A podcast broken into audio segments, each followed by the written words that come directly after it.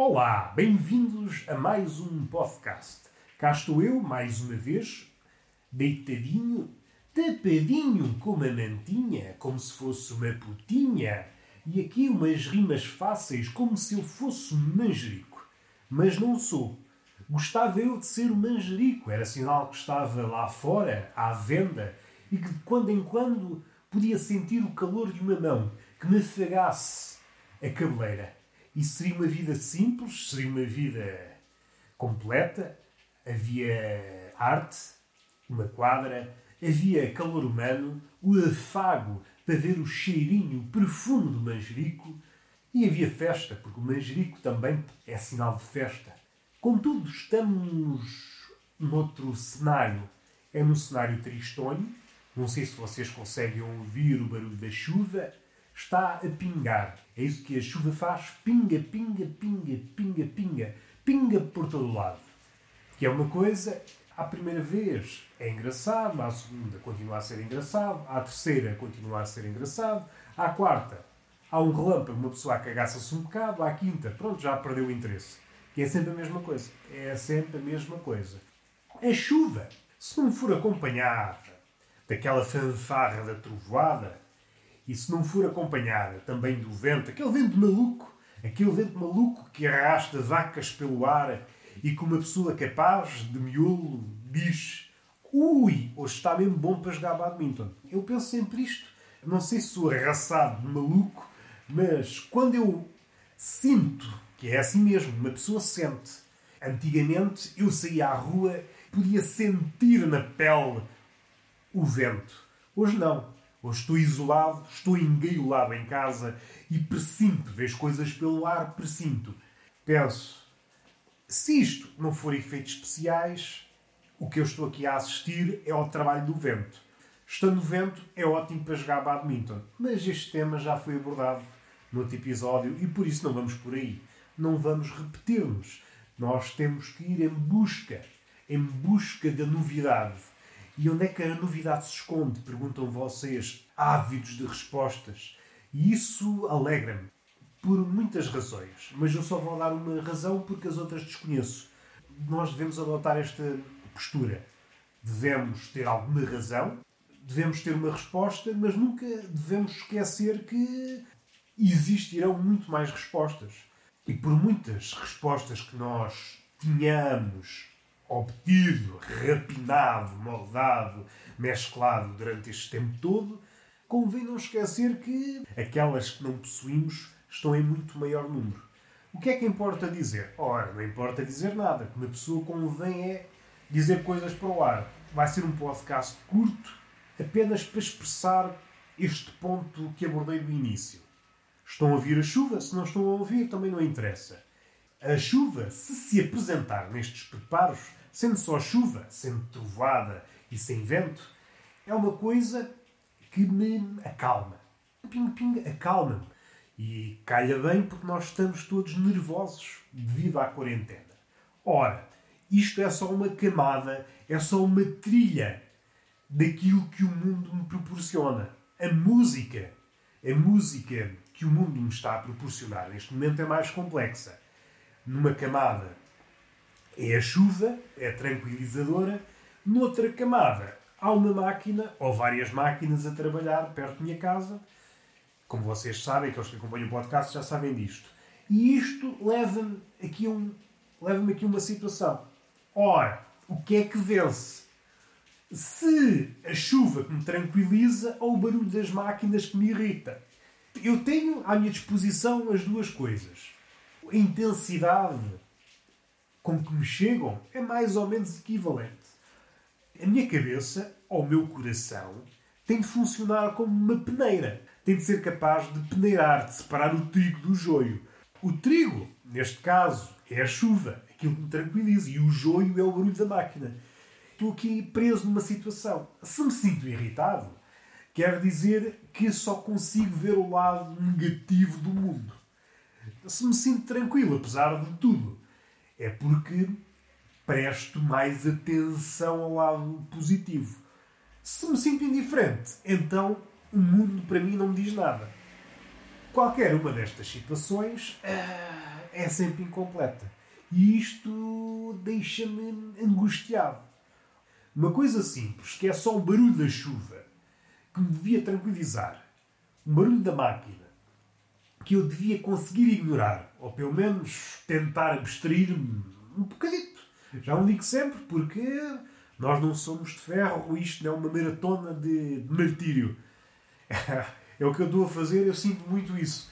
A minha vida nestes dias não é muito devido à quarentena, é mais devido àquilo que rodeia. E principalmente o barulho das obras à frente da minha casa. Eu tenho que. Eu assumo que isto é uma espécie de maratona de martírio.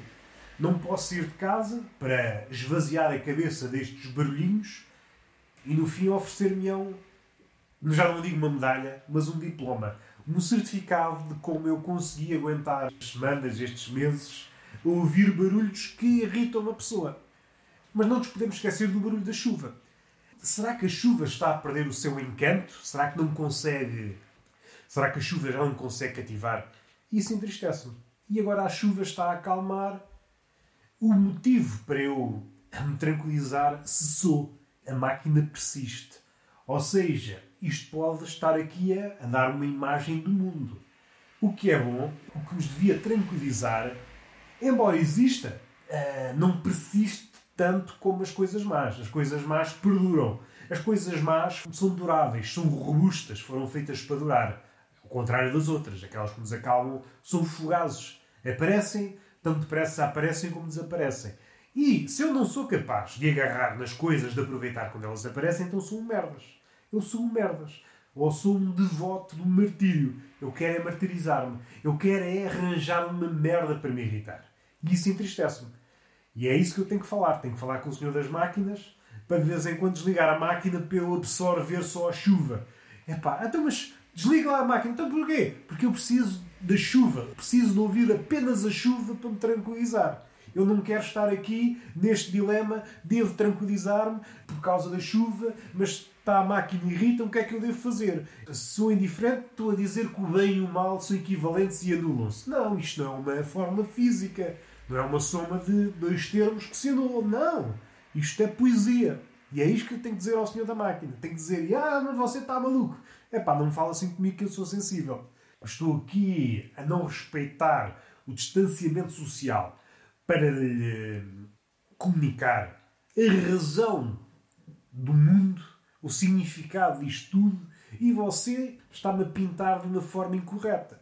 Eu não estou a ser favorecido na pintura que você está a fazer. E isto não é uma linguagem metafórica. O senhor da máquina pegou numa tela, já que parei a máquina, diz o senhor da máquina, que é assim mesmo, o maquinista, o operário das máquinas pesadas. Já agora vou aproveitar, vou, vou pintar, vou pintar aqui este. este. ia dizer este este girassol, mas não, esta terra, estes amontoados de terra e este entulho. Vou pintar o entulho, diz o senhor da máquina. Eu, olha, quero ver, quero ver a minha coleção de quadros de entulho. Estão aqui, estão aqui guardados. Ui, adoraria ver os seus quadros, a sua obra de entulho, mas você parece que não está apto a ouvir a verdade. Não, não, eu só quero é pintar o entulho. Será que me permite?